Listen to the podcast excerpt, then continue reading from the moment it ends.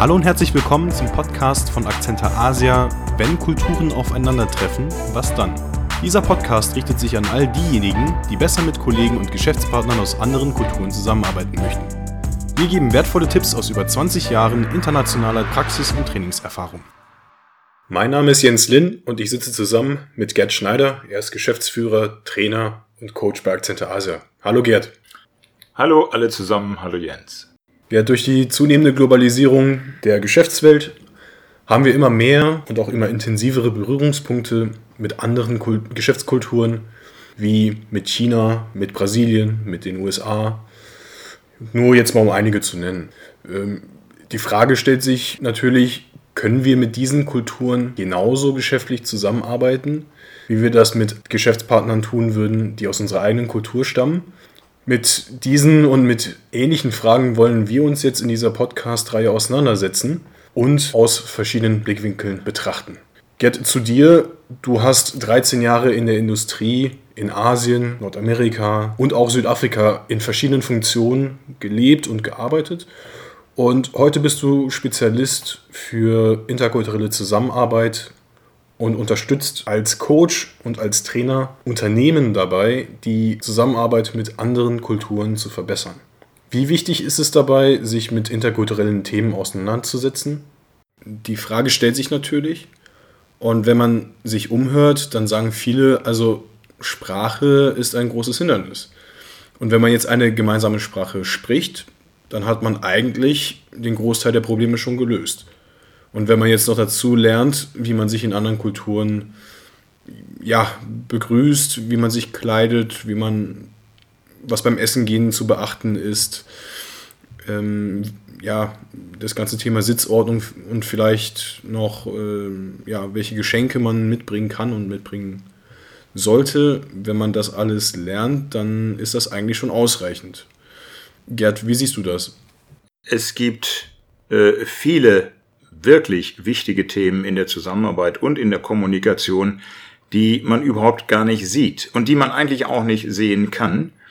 Ähm, ich sage immer, die sind unsichtbar oder versteckt und äh, wenn man vielleicht äh, einige von den Themen schon mal gehört hat, dann werden sie in der Bedeutung doch maßgeblich unterschätzt.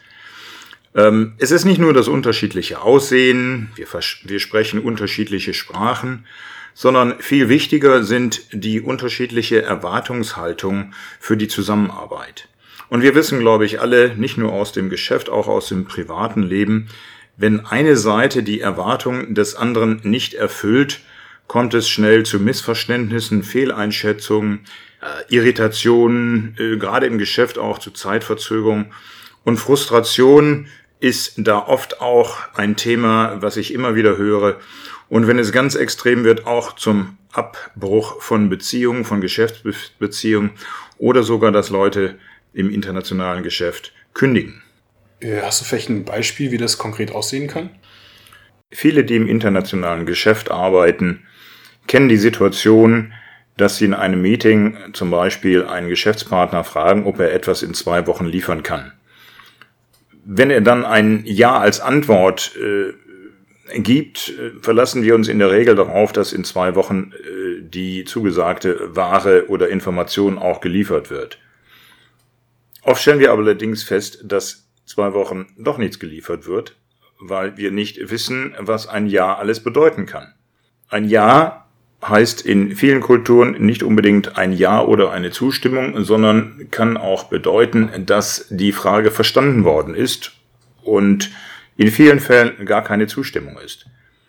Wer das nicht weiß, sieht sich immer wieder Zeitverzögerungen und erheblichen Irritationen und damit natürlich Folgekosten gegenübergestellt. Es ist schon wichtig zu wissen, dass es Kulturen gibt, in denen man nicht einfach etwas ablehnen kann oder Nein sagen kann, wie bei uns. Wie bist du letztlich dazu gekommen, dass du Akzentase gegründet hast? Ich weiß, als ich das äh, erste Mal, die ersten Male äh, ins Ausland versetzt worden bin, in andere Kulturen, bin ich nicht wirklich vorbereitet äh, worden. Und da habe ich im Prinzip auch vieles aus westlicher Sicht gemacht, wie ich es von zu Hause kannte. Und das war jetzt natürlich für mich auch State of the Art. Und dadurch ist mir vieles persönlich passiert.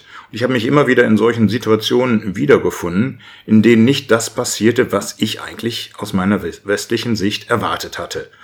Ja, äh, dann wird man ungeduldig, man, man kritisiert und das äh, kostet oft viel Mühe, viel Zeit und Geld und ist im internationalen Geschäft höchst ineffizient, obwohl man oft glaubt, dass es aus unserer Sicht effizient ist. Und wenn ich dann mit anderen rede heute ähm, oder geredet habe damals auch, war immer wieder festzustellen, dass es eigentlich fast allen im internationalen Geschäft so geht, äh, dass sie die Situation häufig doch stark fehleinschätzen. Also hast du da eine ja, Möglichkeit gesehen, wie man etwas verbessern kann? Ja, ich habe ja selber viele Jahre in der Industrie gearbeitet und bin im Laufe meiner beruflichen Laufbahn immer mehr mit Restrukturierungs- und Kosteneinsparungsmaßnahmen ja, befasst gewesen, durfte mich damit auseinandersetzen, Restructuring und gerade während meiner langjährigen Auslandsaufenthalte habe ich dann gesehen, wie unbedarft doch wirklich die meisten Geschäftsleute im internationalen Geschäft mit diesen doch aus meiner Sicht so wichtigen interkulturellen Themen umgehen. Und wir haben schon vorhin mehrfach gesagt, es ist wirklich ineffizient und führt häufig zu unsichtbaren Konflikten. Also es äh, ganz oft ist wirklich ganz erheblich Sand im Getriebe in der internationalen Zusammenarbeit und wir merken das gar nicht. Daher habe ich ein enormes Verbesserungspotenzial in der internationalen Zusammenarbeit gesehen und mir auf die Fahne geschrieben, schon vor vielen Jahren äh, westliche Unternehmen dabei zu unterstützen, Missverständnisse, Fehleinschätzungen und Frustrationen zu vermeiden und damit enorme Kosten und Zeit zu sparen. Das ist auch Ziel unserer Podcast-Serie. Wir wollen sensibilisieren, wir wollen motivieren, sich mit den wirklich wichtigen interkulturellen Geschäftsthemen auseinanderzusetzen und aus verschiedenen Blickwinkeln zu betrachten.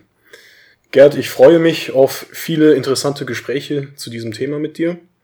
Und wenn ihr, liebe Zuhörer, mehr über Akzente Asia, interkulturelle Trainings oder interkulturelle Zusammenarbeit erfahren möchtet, dann besucht uns doch einfach auf www.akzenter-asia.de.